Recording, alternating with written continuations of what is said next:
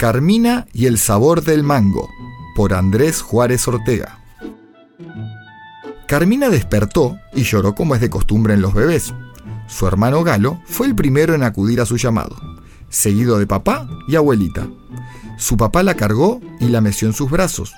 Ella recobró la calma al sentirse abrazada, pero enseguida volvió a llorar. Tiene hambre, dijo abuelita mientras la tomaba en sus brazos. Nunca sabremos cómo lo hace, pero siempre acierta en lo que sus nietos quieren. Entonces su papá fue a la cocina y tomó un mango, lo peló y lo partió en trozos pequeños.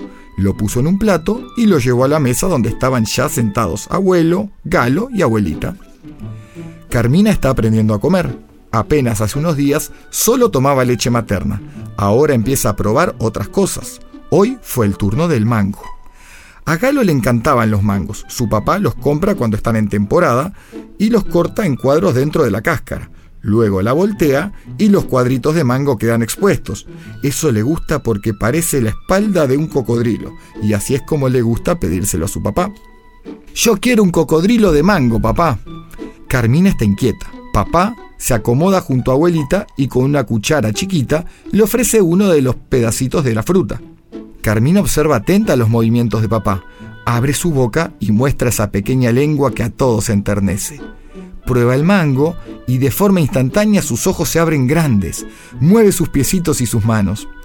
Vuelve a probar la fruta, esta vez abre bien su boquita y recibe el mango. Lo saborea, se agita y sonríe. Todos en la mesa se alegran con ella. Toman fotos y se maravillan de cómo le gusta la fruta. Pide más en idioma bebé, es decir, estirando su pequeña manita hacia el plato de mango que su papá sostiene. Él se da cuenta y con la cucharilla le ofrece un pedacito más. Carmina lo come y después otro y otro. Vaya, parece que le gustó mucho el mango, exclama abuelo. Es que es delicioso, exclama Galo, recorriendo sus labios manchados de mango con la lengua y sobando su pancita con la mano libre.